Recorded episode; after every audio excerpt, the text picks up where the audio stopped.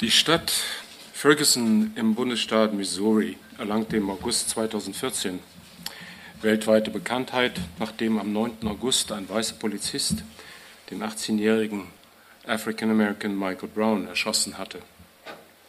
In der Folge brachen Unruhen aus und der Ausnahmezustand wurde über die Stadt verhängt. Zuletzt wurde die Nationalgarde entsandt. Die Unruhen intensivierten sich am 24. November 2014 als die Entscheidung der geschworenen Jury bekannt gegeben wurde, den Täter nicht anzuklagen. Ferguson ist seitdem ein Synonym für die endemische Gewalt von Polizeikräften gegen junge afroamerikanische Männer. Die Übergriffe, Angriffe, Tötungsdelikte von Polizisten gegen African Americans erregen zwar seit Ferguson mehr öffentliche Aufmerksamkeit, ein neues Phänomen sind sie allerdings nicht wie man hier an dieser Grafik sehen kann, ähm, gibt es richtige Zentren, in denen solche Polizeiübergriffe aktenkundig geworden sind. Wir sehen, dass äh, zum Beispiel Los Angeles ein Brennpunkt ist. Wir sehen New York. Ja, die ganze Tri-State Area da oben ist eine Gegend, in der Polizei sehr rassistisch vorgeht und die Stadt Chicago offensichtlich auch. Seit mehreren Jahrzehnten beschwert sich die Black Community über gezielte rassistische Übergriffe durch die Polizei. Im Zentrum der Beschwerden stehen neben der offensichtlichen Gewalt bei Verhaftung und Verhör auch das Racial Profiling, das heißt der Polizeieinsatz gegen bestimmte Gruppen aufgrund ihrer Abstammung oder ihres Aussehens.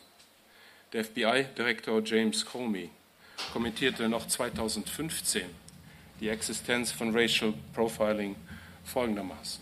Police officers on patrol in our nation's city often work in environments where a hugely disproportionate percentage of street crime is committed by young men of color. Something happens to people of goodwill working in that environment. After years of police work, officers often can't help but be influenced by the cynicism they feel. Ende des Zitats. Was heißt das? Das heißt, dass afroamerikanische Jugendliche häufiger angehalten und durchsucht werden, sind häufiger verhaftet und werden häufiger das Opfer von Polizeigewalt in den Polizeiwachen und von Exekutionen bei der Verhaftung. Seit etlichen Jahren mehren sich Berichte über Polizeiübergriffe gegen junge schwarze Männer. Es handelt sich, und das muss man, glaube ich, deutlich sagen, auch um ein mediales Ereignis. Die Anzahl der Übergriffe ist nämlich nicht genau zu bestimmen. Wir haben keine verlässlichen Statistiken darüber. Ähm, aber es ist auffällig, dass die Öffentlichkeit sich in der Gegenwart stärker gegen Polizeigewalt organisiert. Und was mir Hoffnung gibt, ist, dass auch viele weiße Bürgerinnen und Bürger der USA sich einmischen, sich an Demonstrationen und Protesten beteiligen. Das Justizministerium der Vereinigten Staaten veröffentlicht gelegentlich, aber wenig systematisch Zahlen zum Einsatz unverhältnismäßiger Gewalt. Danach ist der Einsatz exzessiver Gewalt gegen Individuen insgesamt eher zurückgegangen, aber bitte, das sind offizielle Zahlen. Statistisch gesehen lagen 2008 gegen 6,6 Prozent der Polizeibeamten äh, Beschwerden wegen derartiger Übergriffe vor. Dabei stachen, das konnte man eben auf der Karte auch sehen, vor allem die Großstädte hervor, bei denen etwa gegen fast 10 Prozent aller Beamte im Dienst Beschwerden gegen gewaltsame Übergriffe gemacht werden. Die Statistik der Todesfälle ist noch unklarer, da offizielle Stellen derartige Zahlen nicht gerne herausgeben. Hier liegen Angaben vor allem aus den Medien vor. Immerhin kann mit einiger Verlässlichkeit gesagt werden, dass auf die ganze Nation betrachtet African Americans eine dreimal höhere Wahrscheinlichkeit haben, ähm, von der Polizei getötet zu werden als Weiße. Das FBI veröffentlicht eine Statistik der sogenannten Justifiable Homicides, Homicides durch äh, Polizisten. Nach dieser Statistik werden etwa 400 Menschen im Jahr durch Bundespolizisten getötet. Das ist jetzt nicht auf der lokalen Ebene.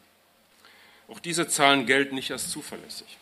Eine wissenschaftliche Studie von Matthew äh, Hickman Alex Picaro und Joel Garner aus dem Jahre 2008 untersuchte 36 ältere einschlägige Forschungsarbeiten seit 1980 und kam dabei zu keinem einheitlichen Ergebnis. So viel aber konnten sie sagen, Gewalt wird selten beim Initialkontakt mit der Polizei angedroht oder verübt. Vielmehr kommt es zu den wirklichen Übergriffen in der Regel nach der Festnahme. Das heißt, in etwa 20 äh, Prozent aller Festnahmen auf der Polizeiwache. Eine Studie, die 2013 im Criminal Justice Policy Review veröffentlicht wurde, fand heraus, dass nur, ich zitiere, a small proportion of officers are responsible for a large proportion of forced incidents, and that officers who frequently use force differ in important and significant ways from officers who use force less often or not at all. Gut, ein uneinheitliches Bild ähm, die Wahrnehmung ist vollkommen anders. Wenn man sich die journalistischen Quellen ansieht, so gibt es zum Beispiel einen Bericht von ProPublica aus dem Jahre 2014, aus dem hervorgeht, dass afroamerikanische junge Männer im Zeitraum 2010 bis 2012 21 Mal wahrscheinlicher von der Polizei angeschossen oder getötet werden als ihre weißen Altersgenossen. Fälle, die nationales Aufsehen erregten und im Falle Rodney Kings auch zu sogenannten Rassenunruhen führten, waren die Übergriffe gegen Rodney King 1991 und Amadou Diallo im Jahre 1999. Die kennt heute kaum, kaum noch jemand, aber in beiden Fällen war bezeichnend, dass die Handlungen der Polizei dokumentiert wurden und so die Mauer des üblichen Schweigens und Vertuschens, das sogenannte Blue Code oder Code Blue, durchbrochen werden konnte. Eine Verurteilung der beteiligten Polizisten erfolgte in beiden Fällen nicht, weil die Juries zu keinem einheitlichen Ergebnis kamen oder die angeklagten Polizisten freigesprochen wurden. Ich würde gerne, so wie ich das auch ähm, in der eingeblendeten ähm, Gliederung kurz angedeutet habe, etwas über die sogenannten strukturellen Probleme des Polizeiapparates sagen.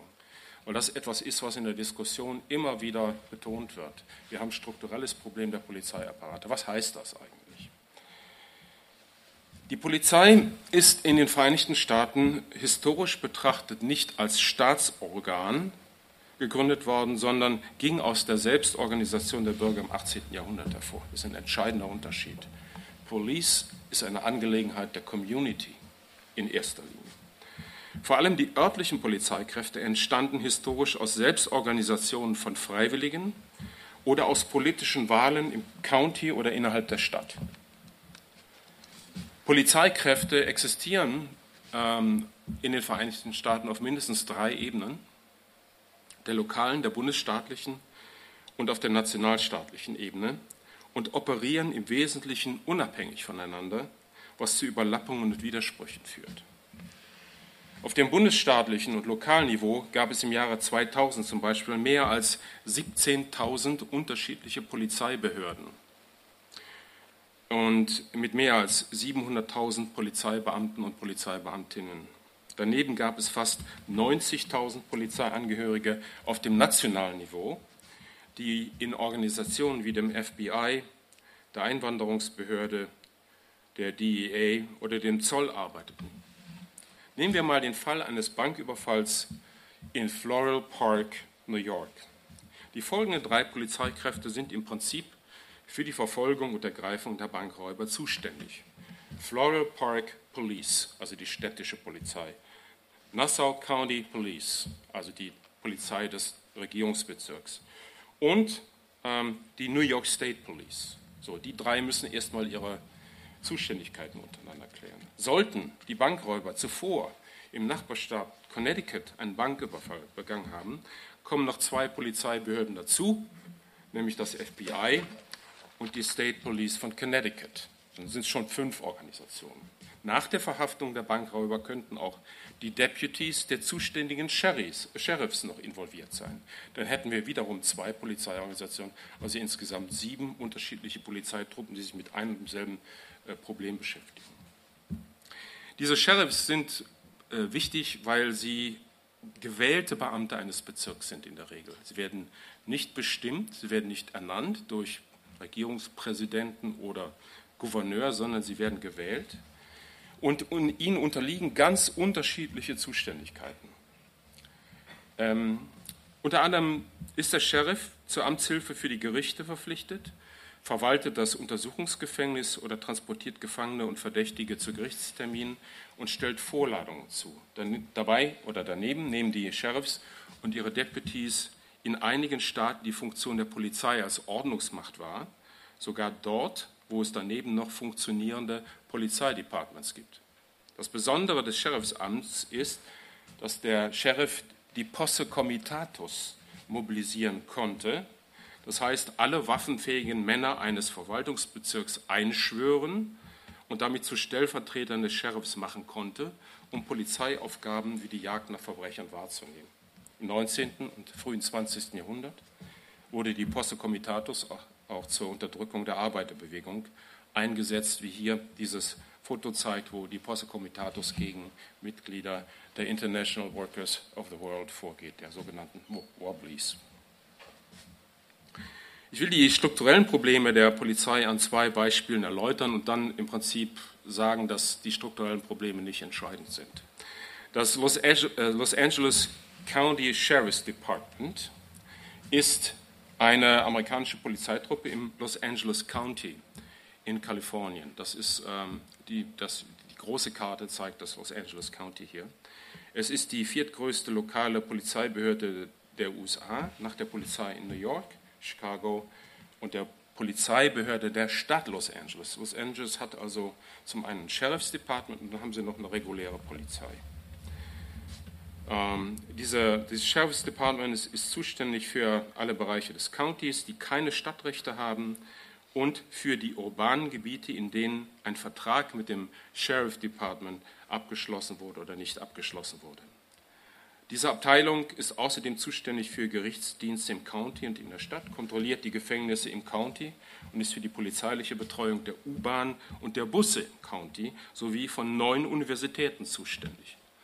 Das heißt, es gibt auch eine Universitätspolizei, die wird aber vom Sheriff gestellt. Da würde, glaube ich, in Deutschland so manche Universität doch ein bisschen unruhig. Daneben und in Konkurrenz dazu gibt es die Stadtpolizei, das LAPD. Das LAPD hat die Jurisdiktion in der Stadt Los Angeles, aber nicht in den 88 städtischen Gemeinden im County, die man hier auf der Karte als diese ganzen kleinen Einheiten sehen kann. Ja, also da ist, äh, da ist LAPD nicht zuständig. So gehört beispielsweise die Großstadt Compton und die Leute, die eben hier waren und die Musik gehört haben, äh, vor Beginn des Vortrags äh, wissen, was Compton bedeutet. Ähm, das ist eine schwarze Großstadt in, Zuständigkeit, äh, in der Zuständigkeit des äh, Los Angeles County. Die wird aber nicht vom LAPD betreut, sondern vom Sheriff Department des Countys betreut. Ringsherum ist alles äh, LAPD, aber Compton wird vom Sheriff betreut.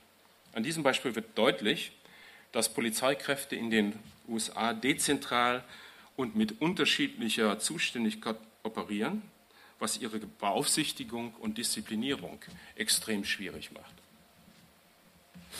Ich will noch ein zweites Beispiel äh, dazu geben ähm, ebenfalls aus Kalifornien, das San Francisco's Sheriff's Department ähm, ist das Amt des Sheriffs für die Stadt und das County von San Francisco. Anders als in LA ist das Amt des Sheriffs aber nur für die Gefängnisse der Stadt und des Bezirks zuständig und hat keinerlei Polizeifunktion, mit Ausnahme der Krankenhäuser und des Rathauses, in denen der Sheriff auch wie die Polizei handelt.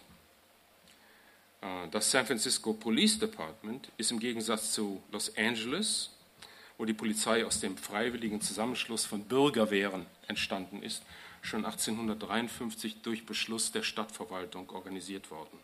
Neben der Polizei und dem Amt des Sheriffs gab es bis 1997 in San Francisco auch noch die Flughafenpolizei. Der Polizeichef in San Francisco wird nicht gewählt, sondern vom Bürgermeister der Stadt ernannt.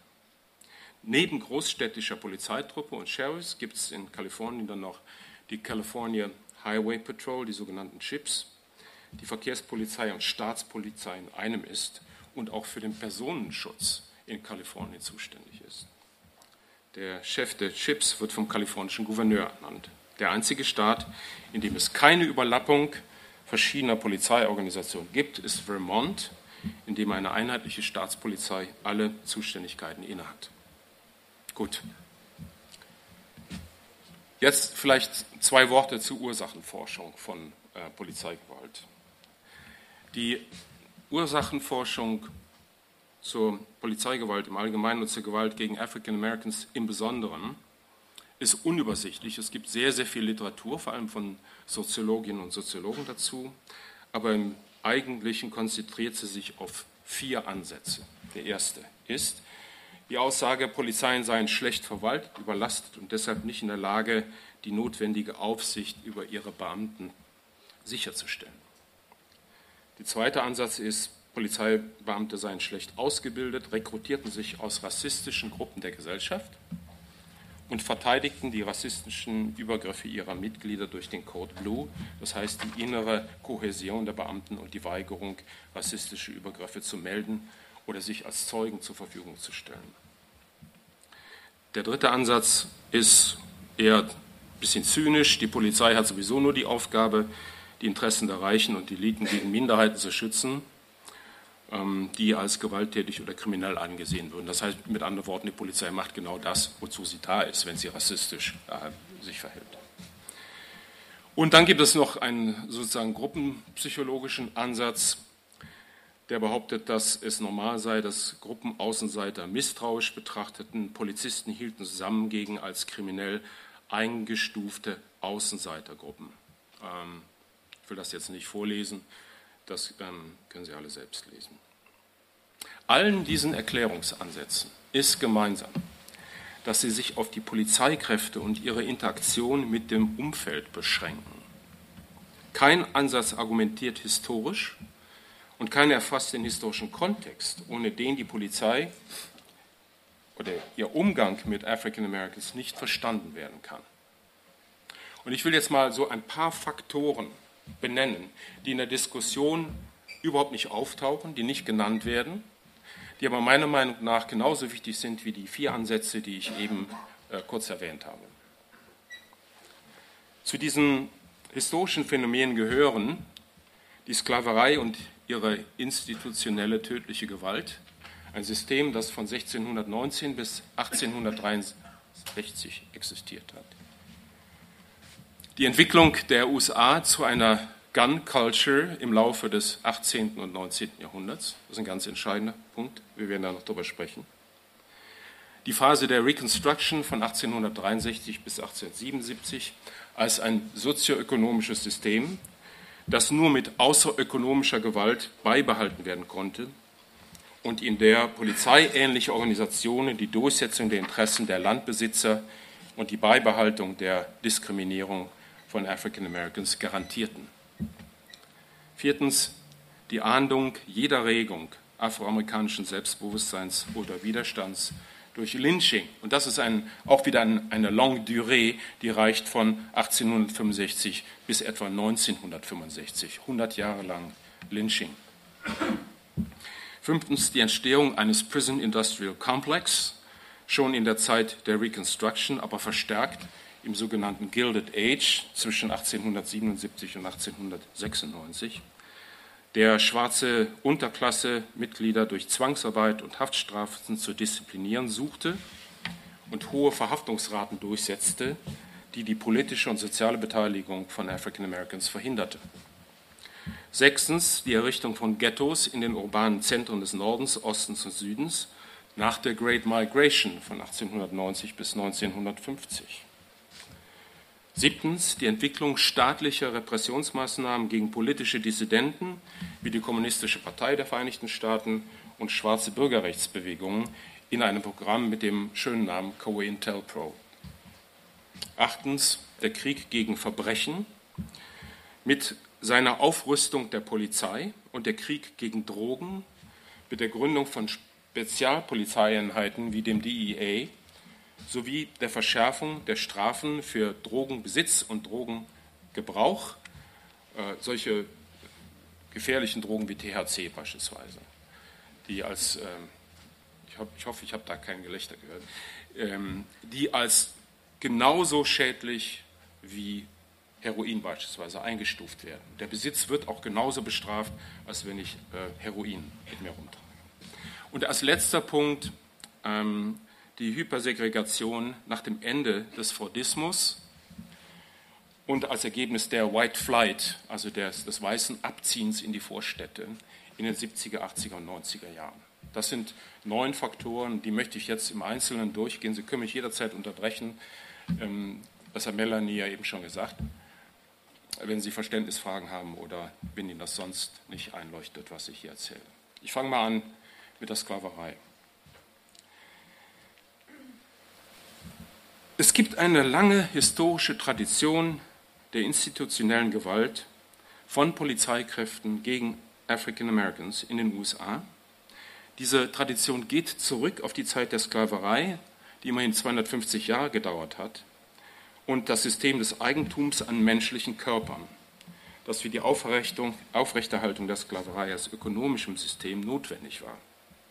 Die Sklavenhalter hatten aufgrund der realen Machtverteilung hier einen Vorteil, denn der Staatsapparat, die Justiz, die Gesetze auf nationaler wie auf regionaler Ebene stützten ihre Besitzansprüche und statteten sie mit nahezu totaler Kontrolle über das Leben ihrer Sklavinnen und Sklaven aus. Sie konnten diese nach Belieben bestrafen und töten, wenn diese ihre Autorität herausforderten. Sklaven leisteten gegen diese Form der totalen Kontrolle auf verschiedene Weise Widerstand, einige offen, direkt und mit gewaltsamen Mitteln, andere heimlich, aber deswegen nicht weniger effektiv. Der Widerstand der Sklaven ist ein komplexes Problem, dem man nicht gerecht wird, wenn man Widerstand nur auf die Weigerung reduziert, sich der Autorität des Aufsehers oder Pflanzers zu unterwerfen. Widerstand war auch eine Frage des Überlebens, eine Frage, wie man die Angehörigen am besten schützen konnte und sich dabei Freunden und Mitgefangenen gegenüber loyal verhalten konnte. Demgegenüber stand die sprichwörtliche Brutalität und tagtägliche Entmenschlichung durch die Sklaverei. Um diese Struktur funktional zu halten, um die Profite aus diesem System ungeschmälert abschöpfen zu können, hatten die Sklavenhalter Süden, des Süden nach und nach in einen Polizeistaat verwandelt, in dem weiße Bürger gleichgültig, ob sie Sklaven besaßen oder nicht, in Polizeikräften Dienst taten. Das heißt, alle männlichen weißen Bürger über 21 Jahren waren in diese Polizei zwangsrekrutiert. Diese Bürgerwehr, sogenannte Patrollers, mussten die Transportwege und die Sammelstellen der Sklaventransporte überwachen, sicherstellen, dass sich Sklaven nicht ohne Erlaubnis von den Pflanzungen entfernten und darauf achten, dass sie sich nicht in unkontrollierbaren Gruppen zusammenschlossen.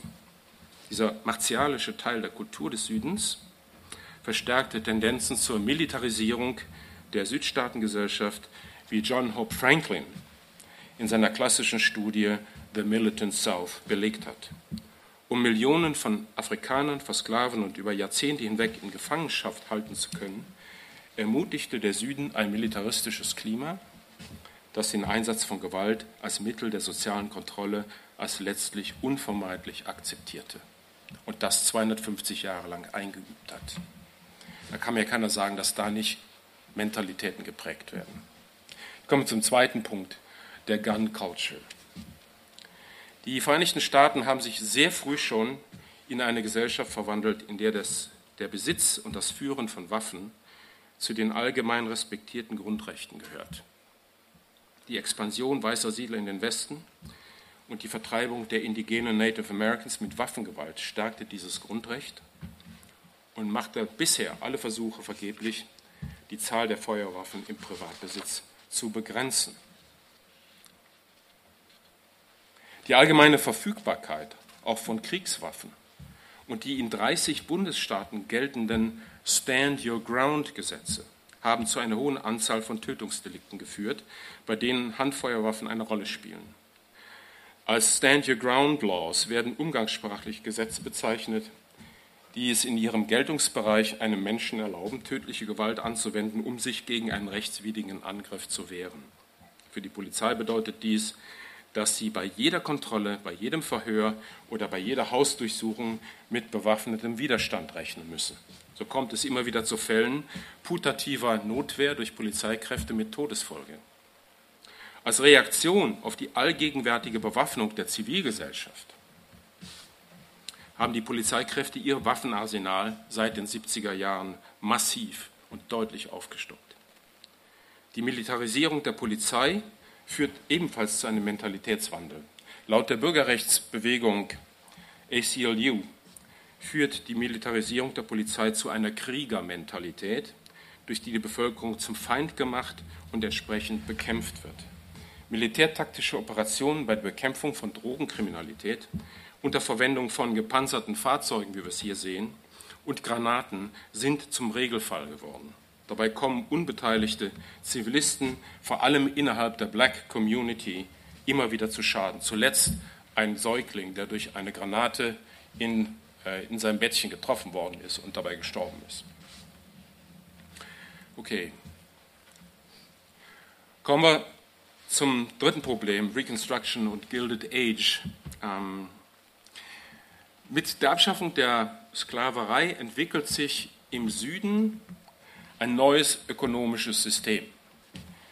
Das Sharecropping, das die ehemals Versklavten zu Bürgern zweiter Klasse herabstufte und sie im Zustand fortgesetzter wirtschaftlicher, kultureller und sozialer Kontrolle durch die Landbesitzer beließ.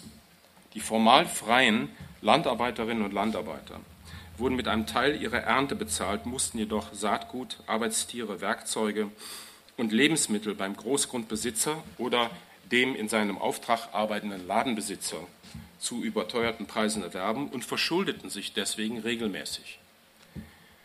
Trotz der enormen Ausbeutung, die durch das Sharecropping-System ermöglicht wurde, bot es doch im Vergleich zur Sklaverei große Vorteile, auch aus Sicht der African Americans.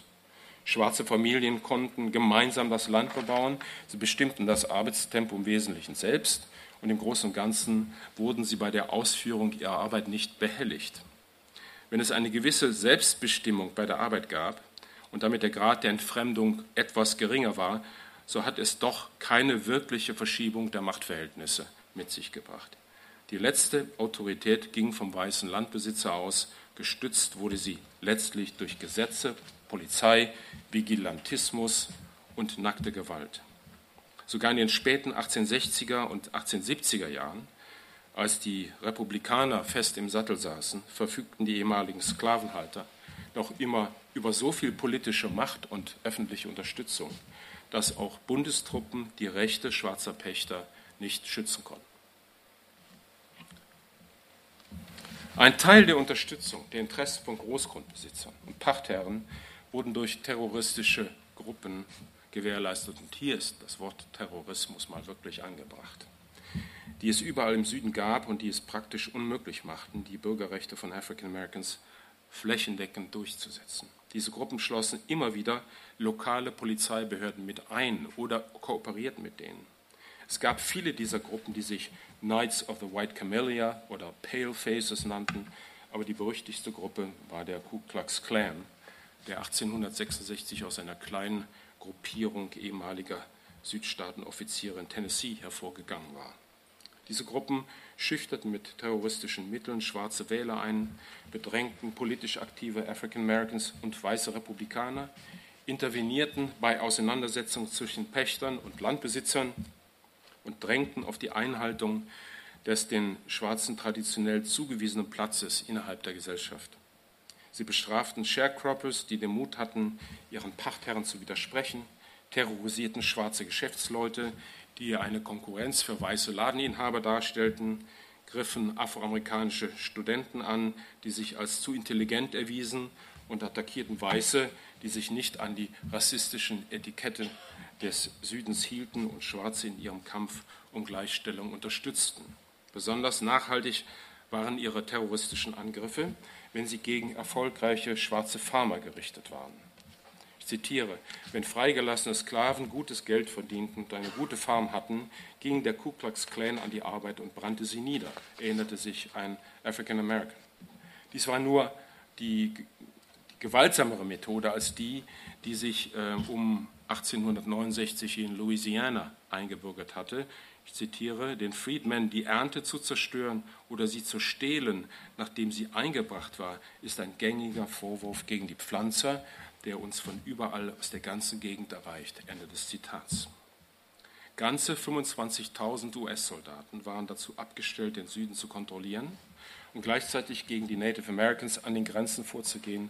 Eine Aufgabe, die selbst dann nicht zu erfüllen war, wenn Offiziere und Mannschaften entschlossen waren, dem äh, Ku Klux Klan Einhalt zu gebieten. Und das konnte nicht in allen Fällen vorausgesetzt werden. Wenige weiße Südstaatler waren willens oder in der Lage, die volle Emanzipation von African Americans zu denken, geschweige denn nachzuvollziehen. Die meisten weißen Südstaatler sahen African Americans nicht als Staatsbürger an und behandelten sie weiterhin als Objekt, als Besitz, der allerdings frei herumlief. Solche Weiße waren in der Regel auch der Auffassung, dass jedes Anzeichen von Selbstständigkeit auf Seiten der African Americans umgehend zu ahnden sei. Derartige Strafaktionen schlossen öffentliche Auspeitschung ein, konnten sich aber durchaus zu regelrechten Massakern und Lynchaktionen unter Beteiligung der örtlichen Polizei ausweiten. Das äh, ein schwieriges Foto. Ich, bin, ich bin mir dessen bewusst, aber ich wollte es trotzdem zeigen, weil es hier einen schwarzen jungen Mann zeigt, der vollkommen zu Unrecht der Vergewaltigung einer weißen Frau bezichtigt wurde. Aber er wurde nicht vor Gericht gestellt, sondern wurde aus dem Untersuchungsgefängnis entführt und auf den Treppen des Gerichtsgebäudes von Omaha, Nebraska 1919 umgebracht, ähm, tot durch die Stadt geschleppt und dann in, angezündet. Der Mythos, der immer wieder bemüht wurde, um die Wellen von Gewalt gegen African Americans zu rechtfertigen, war der Mythos des schwarzen Vergewaltigers. Nach einer Studie des NAACP wurden zwischen 1882 und 1927 4851 Personen gelyncht, davon ungefähr 3500 Schwarze und 1400 Weiße. Bei genauer Untersuchung der vorgeschobenen Gründe des Lynchings von schwarzen Männern ist auffällig, dass die angebliche Vergewaltigung weißer Frauen durch afroamerikanische Männer gar nicht den Stellenwert spielte, der ihm in der Presse immer wieder zugewiesen wurde. Angela Davis erklärt deshalb, ich zitiere, der Mythos vom schwarzen Vergewaltiger war eine klare politische Erfindung. Um die landlosen schwarzen Sharecroppers nach dem Ende des Bürgerkriegs politisch und ökonomisch zu disziplinieren, wurde das Lynchen verstärkt gegen sie eingesetzt. Und ich zitiere weiter Angela Davis, bevor die Lynchjustiz als eine allgemein akzeptierte Einrichtung etabliert werden konnte, mussten ihre barbarischen Schrecken überzeugend gerechtfertigt werden. Dies waren die Umstände, unter denen der Mythos vom schwarzen Vergewaltiger ausgeheckt wurde, denn die Verdächtigung als Vergewaltiger hatte sich als überzeugendste unter allen Rechtfertigungen für den Lynchmord von Schwarzen erwiesen. Ende des Zitats. Polizeikräfte waren bei den meisten dieser Lynchmorde direkt beteiligt oder hatten Kenntnis davon und schritten nicht ein. Knapp 4000 Menschen wurden in den Südstaaten alleine zwischen 1877 und 1950 in Lynchaktionen ermordet. Die überwiegende Mehrzahl von ihnen waren African Americans. Ich komme zum Prison Industrial Complex.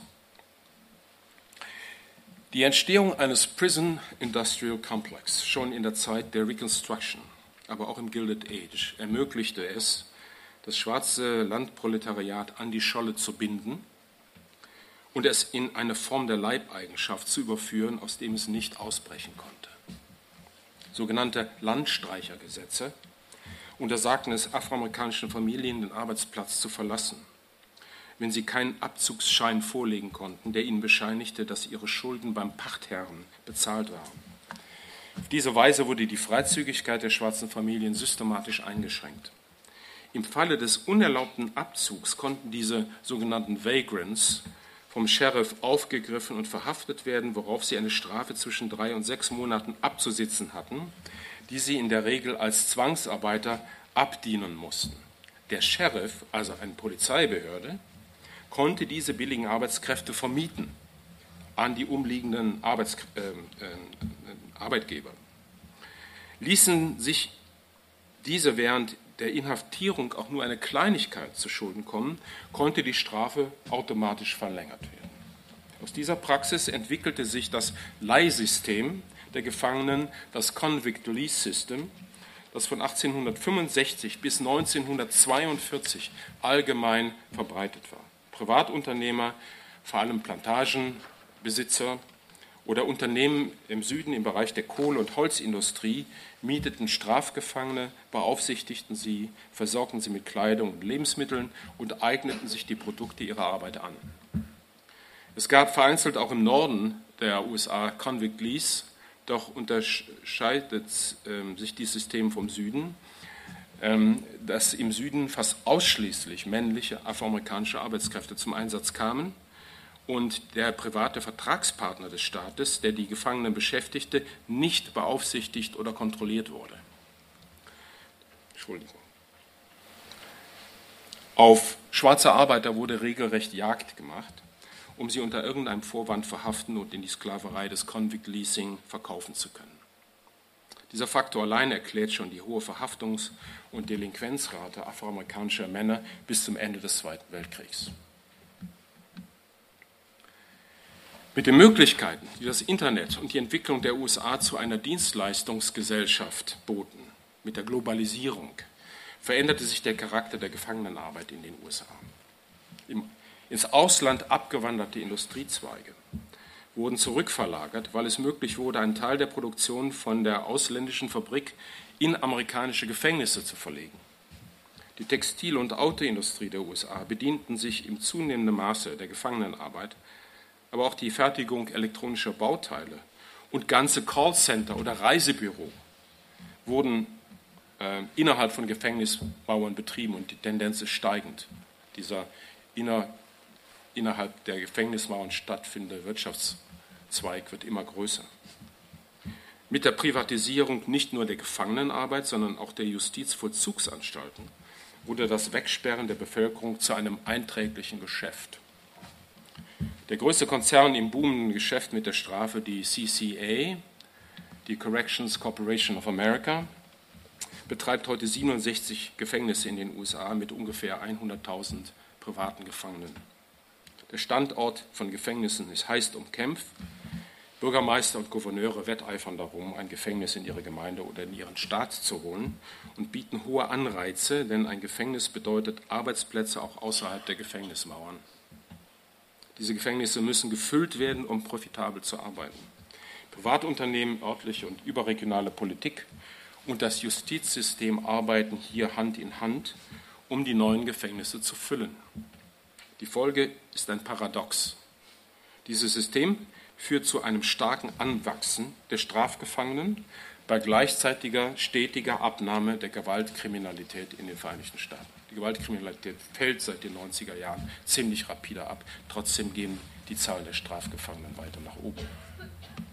Die Mehrheit der hier einsitzenden Strafgefangenen sind afroamerikanische Männer und Latinos. ein paar Statistiken, um das hier nochmal deutlich zu machen. Das, glaube ich, macht das ganz schön deutlich.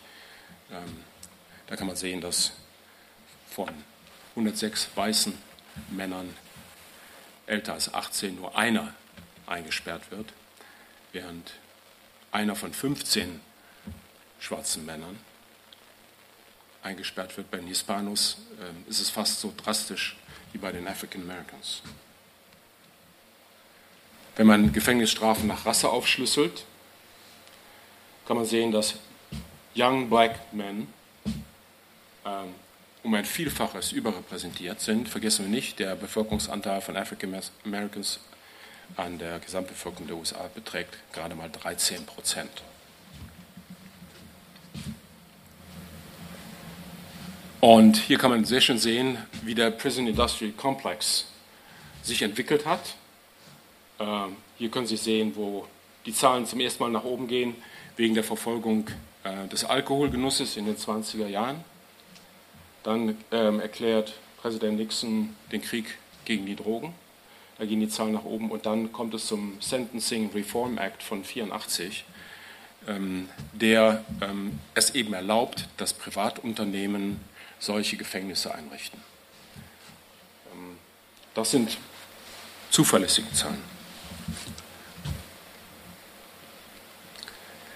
Ähm, ein weiterer Faktor, der für die Arbeit der Polizei und für die rassistischen Übergriffe der Polizei entscheidend ist, ist die Ghettoisierung der afroamerikanischen Bevölkerung. Ich habe hier mal die Zahlen für 1930 äh, aufgeführt. Hier kann man sehen, wie stark ähm, ethnische Gruppen innerhalb der Stadt Chicago voneinander getrennt waren.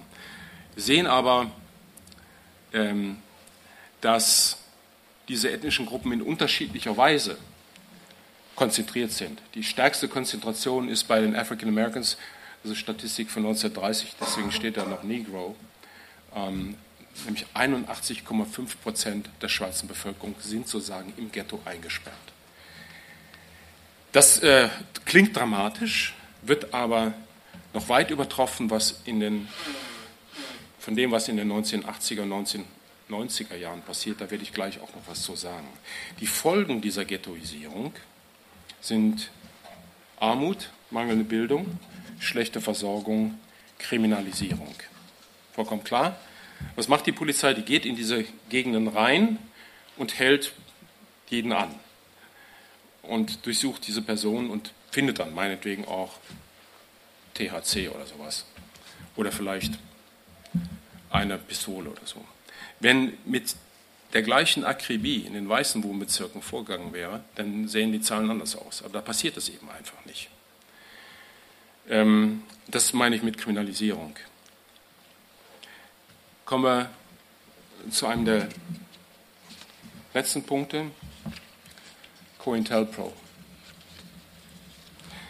Das war ein von der Bundesregierung initiiertes und vom FBI durchzogenes, durchgezogenes Programm zur Zerschlagung schwarzer Bürgerrechtsgruppen und führte dazu, dass die Polizeispitze ähm, und die Agent Provocateur in dieser Organisation eingeschleust wurden und versuchten, die von innen zu zerstören. Wo ist Clara Briefs? Da ist sie. Er hat ein tolles Buch darüber geschrieben. Ähm, das FBI verwandelte oder verwandt, verwandte vor allem vier Methoden, um äh, die Zerschlagung der äh, schwarzen Bürgerrechtsbewegung zu erreichen. Sie äh, setzte das Mittel der Unterwanderung ein. Informanten und Agenten spionierten nicht nur Aktivisten und Organisationen aus, sondern störten sie aktiv. Sie setzten den Psychoterror von außen ein mittels falscher Anschuldigungen in den Medien, gefälschter Briefe, anonymer Denunziationen und so weiter wurde versucht, Arbeitsverhältnisse und persönliche Beziehungen von bestimmten Personen zu zerstören. Sie setzten das Mittel der Verfolgung ein. Das FBI und die lokalen Polizeibehörden stellten Dissidenten als Kriminelle dar. Um Verhaftungen und Verurteilungen zu erreichen, wurden Beweise gefälscht und falsche Aussagen vor Gericht gegeben. Und sie setzten nackte Gewalt ein. Auch durch Gewalt sollten Aktivistinnen und Aktivisten eingeschüchtert werden oder sogar ausgeschaltet werden. Dies ging von der bloßen Androhung von Gewalt. Sie sehen die strukturelle Ähnlichkeit zum Ku Klux Klan hier. Also Androhung von Gewalt, Einbrüche, illegale Durchsuchungen bis hin zum Vandalismus, Schlägertrupps und sogar Mord. So wurde Fred Hampton, ein Anführer der Black Panthers, von Polizisten im Schlaf erschossen. Zwischen 1968 und 1971 wurden 28 führende Mitglieder der Black Panther Party auf diese Weise von der Polizei umgebracht. Hier habe ich noch ein schön, anderes schönes Zitat aus den Akten. Diese Akten sind übrigens frei verfügbar. Unter dem sogenannten Freedom of Information Act sind diese Akten geöffnet worden. Aber Sie sehen, dass auch bestimmte Passagen geschwärzt sind. Das kommt nicht an alles ran. So, ähm, kommen wir zum Krieg gegen Verbrechen und Krieg gegen Drogen. Hier habe ich Ihnen mal das äh, Law Enforcement Assistant Act von 1965 mitgebracht. Also mit diesem Law Enforcement Assistance Act von, 18, von 1965 wurde die Aufrüstung der Polizei möglich gemacht. Denn da hat der Bund zum ersten Mal sehr viel Geld in die Hand genommen, hat gesagt, liebe Länder, liebe Bundesstaaten, wenn ihr eure Polizei so und so organisiert, wenn ihr ein SWAT-Team habt, wenn ihr besondere Eingreifgruppen habt gegen Drogenkriminalität, dann kriegt ihr von uns, vom Bundesstaat, erhebliche Mittel, um äh, euch technisch aufzurüsten. Und der Krieg gegen die Drogen von Richard Nixon 1972 verkündet, führte zur Gründung der Spezialpolizei und der Verschärfung der Strafen für Drogenbesitz und Drogenkonsum. 51 Prozent aller Strafgefangenen, die heute in amerikanischen Gefängnissen sitzen, sitzen wegen Drogendelikten ein. 51 Prozent, mehr als die Hälfte. Entschuldigung, ich habe es nicht verstanden.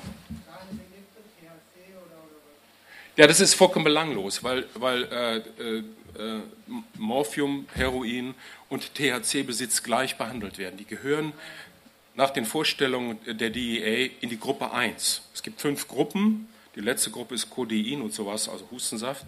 Die erste Gruppe ist, da ist THC mit dabei. Ja? Was die Sache aber jetzt noch viel schlimmer macht, ist die sogenannte Three Strikes Rule. Ah, hier habe ich nochmal äh, noch eine andere, äh, die Federal Can äh, Sentencing Guidelines von 94 sagen, liebe Bundesstaaten, ihr kriegt von uns sehr viel Geld vom Bund, wenn ihr garantiert, dass die Strafgefangenen nicht mit Parole auf Bewährung rauskommen, sondern wenn die wirklich gezwungen werden, 85 Prozent ihrer Zeit abzusitzen, dann kriegt ihr von uns nochmal Geld. Also das führt dazu, dass der Prozess ähm, äh, der Wiedereingliederung natürlich verschleppt wird. Die Leute sitzen viel länger als vorher. Und das erhöht die Zahl der Strafgefangenen in den Gefängnissen auch nochmal. Jetzt, äh, ja, das habe ich eben schon mal gezeigt. Jetzt kommen wir zu Three Strikes Laws. Ähm, diese Regel besagt im US-amerikanischen Sprachgebrauch ein Gesetz, nachdem bei der dritten Verurteilung wegen einer Straftat automatisch eine besonders schwere Strafe ausgesprochen wird. Also im, im Falle Kaliforniens kann man da sehen, einmal Sprayen, einmal was klauen und einmal Haschisch rauchen, kriegt man 25 Jahre bis lebenslänglich. Das äh, zählt auch für Parking-Tickets, wenn wenn sehr viele Parking-Tickets anlaufen, die nicht bezahlt werden, dann zählt das auch. Und dann geht man für 25 Jahre bis lebenslänglich in den Bau. Dass das nicht gerade die Zahl der Strafgefangenen ähm, verringert, ist klar. Und wer hier betroffen ist, glaube ich, ist auch aus den vorigen Auflagen deutlich geworden. Kommen wir zum letzten Punkt, Hypersegregation. Ich habe ja eben schon über die Ghettos gesprochen. Hypersegregation ist jetzt nochmal ein deutlicher Schritt hin zu einer stärkeren Segregation. Äh, soziologisch gesprochen müssen dafür auf, vier, auf fünf Ebenen muss, ähm, Segregation nachgewiesen werden. Ich will das jetzt nicht ausführen, das ist zu technisch. Aber es bedeutet, wenn man sich diese Grafik hier anguckt, die nochmal vergleicht mit 1930, dass 70 Prozent aller African Americans in Häusern wohnen, nein, 61 Prozent aller African Americans in Häusern leben, in denen 70 Prozent der Bewohnerinnen und Bewohner schwarz sind. Hier kann man sehen, dass 33 Prozent in Häusern leben, in denen die Bewohner von 90 bis 99 Prozent schwarz sind. Das heißt, es gibt eine viel, viel stärkere Trennung der Bevölkerung nach sogenannten Rassen und das führt anders als 1930 dazu, dass es äh, schwarze Familien gibt, die ihren Wohnbezirk gar nicht mehr verlassen, weil alles, was sie machen, innerhalb ihres Ghettos stattfindet. Der Arbeitsplatz, wenn es Arbeit gibt, der Kindergarten, wenn es Kindergarten gibt und so weiter, die Schulen befinden sich alle in dem gleichen Wohnbezirk. So der Kontakt von African Americans, die in diesen Gebieten leben, mit anderen Teilen der Bevölkerung ist praktisch null und umgekehrt. Das wird nicht mehr durchgesetzt, wie das früher der Fall war, durch Zoning Laws oder durch irgendwelche anderen Dinge, durch Bestimmungen, durch ein Eingreifen des Staates, sondern das setzt sich im Zeitalter ähm, des Postfordismus rein über die ökonomische Schiene durch, indem eben, eben die Vermieter schwarzen Familien Wohnraum überhaupt nicht anbieten. Und auf diese Weise für diese Form der Segregation, diese Form der Hypersegregation sorgen. Ich zeige das mal am Beispiel von Chicago wieder. Hier kann man, das ist eine Grafik auf Blockebene. Das heißt, jeder Häuserblock ist hier verzeichnet. Da kann man sehr schön sehen, wie das aussieht. Also äh, South Side, West Side, die klassischen äh, schwarzen Wohngebiete, die auch schon in den 20er und 30er Jahren schwarze Wohngebiete waren, aber wo es mehr äh, Vermischung gegeben hat. Jetzt sind das solide Blöcke. Da ist kein Austausch mehr möglich. Und das sind riesige Entfernungen. Hier Chicago ist eine große Stadt. Sehen Sie sich mal allein in der Southside an, wie groß dieses schwarze Ghetto ist. Wenn man da kein Auto hat, wenn man gezwungen ist, mit dem Bus zu fahren, dann sind das äh, ganz schöne Entfernungen. Hinzu kommt, dass natürlich in diesen Gebieten die sozialen Leistungen, die angeboten werden, äh, schlechter sind. Also ich habe eben gesagt, wenn Kindergärten da sind und wenn Schulen da sind, naja, das ist eben auch deutlich anders als in den anders eingefärbten Gebieten der äh, Stadt Chicago. Gut. Was kann man tun? Wo sind Lösungsansätze? Ich finde es ermutigend, dass es verstärkt Demonstrationen gegen Polizeigewalt gibt, auch von anderen Bevölkerungsteilen, nicht nur von African Americans. Das erhöht den Druck, das macht das Problem sichtbar. Davon wird es nicht gelöst, aber es ist ein erster Schritt.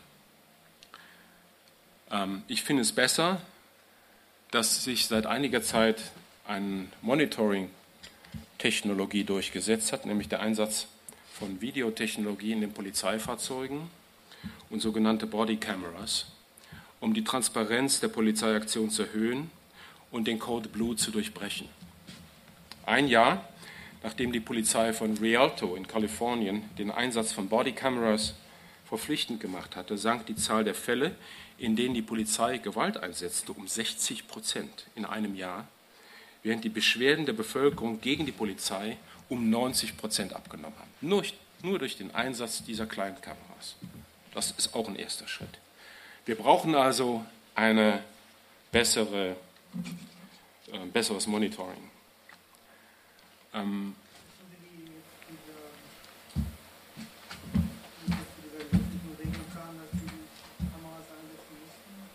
das, das, äh, das ist genau geregelt. Also es sind keine gesetzlichen Regelungen, sondern es sind polizeiinterne Regelungen, die es verpflichtend machen, diese Kameras einzusetzen. Und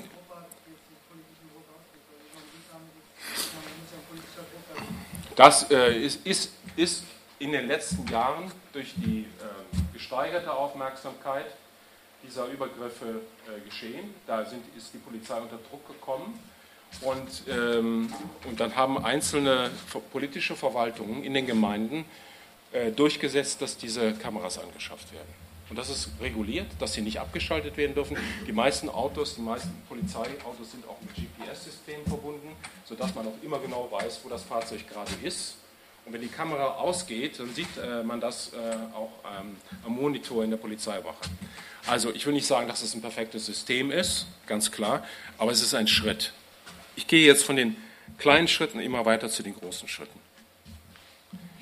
Also, das nächste wäre ganz klar die Beendigung des War on Crime und die Abschaffung der Three, ähm, Three Strikes Regel. Ähm, der nächste Schritt wäre die Einschränkung des Rechts auf Waffenbesitz. Das ist ja auch eine Diskussion, die schon lange geführt wird, allerdings mit paradoxen Ergebnissen.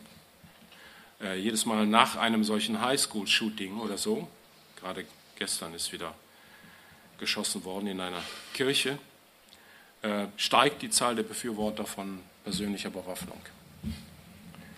Interessanterweise hat aber der Waffenbesitz seit 1990 in den USA abgenommen.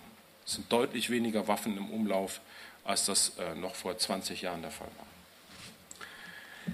Dann Ende mit dem Prison Industrial Complex. Diese Privatgefängnisse müssen abgeschafft werden. Sie sind außerdem vollkommen überflüssig. Wenn man, äh, wenn man Parole-Regeln wieder einführen würde, wenn man äh, die, den Besitz von Drogen nicht mit so drastischen Strafen belegen würde und wenn man aufführen würde, in den schwarzen Wohngebieten ähm, das, den, den ganze Komplexe zu durchkämmen, dann würden die Gefangenenzahlen sowieso deutlich zurückgehen und dann könnte man diese Gefängnisse auch schließen. Und der letzte Punkt, und das ist der utopischste, das mir vollkommen klar, deswegen habe ich ihn auch als letzten genannt, wäre die Bekämpfung von Armut, Rassismus und Hypersegregation. Aber das ist natürlich ein Projekt, das lässt sich nicht in zehn und auch nicht in 20 Jahren einfach lösen. Aber das wäre, glaube ich, ähm, notwendig, wenn man auf lange Sicht äh, die Übergriffe von Polizeitruppen auf afroamerikanische Männer verhindern oder begrenzen will. Vielen Dank für Ihr Interesse.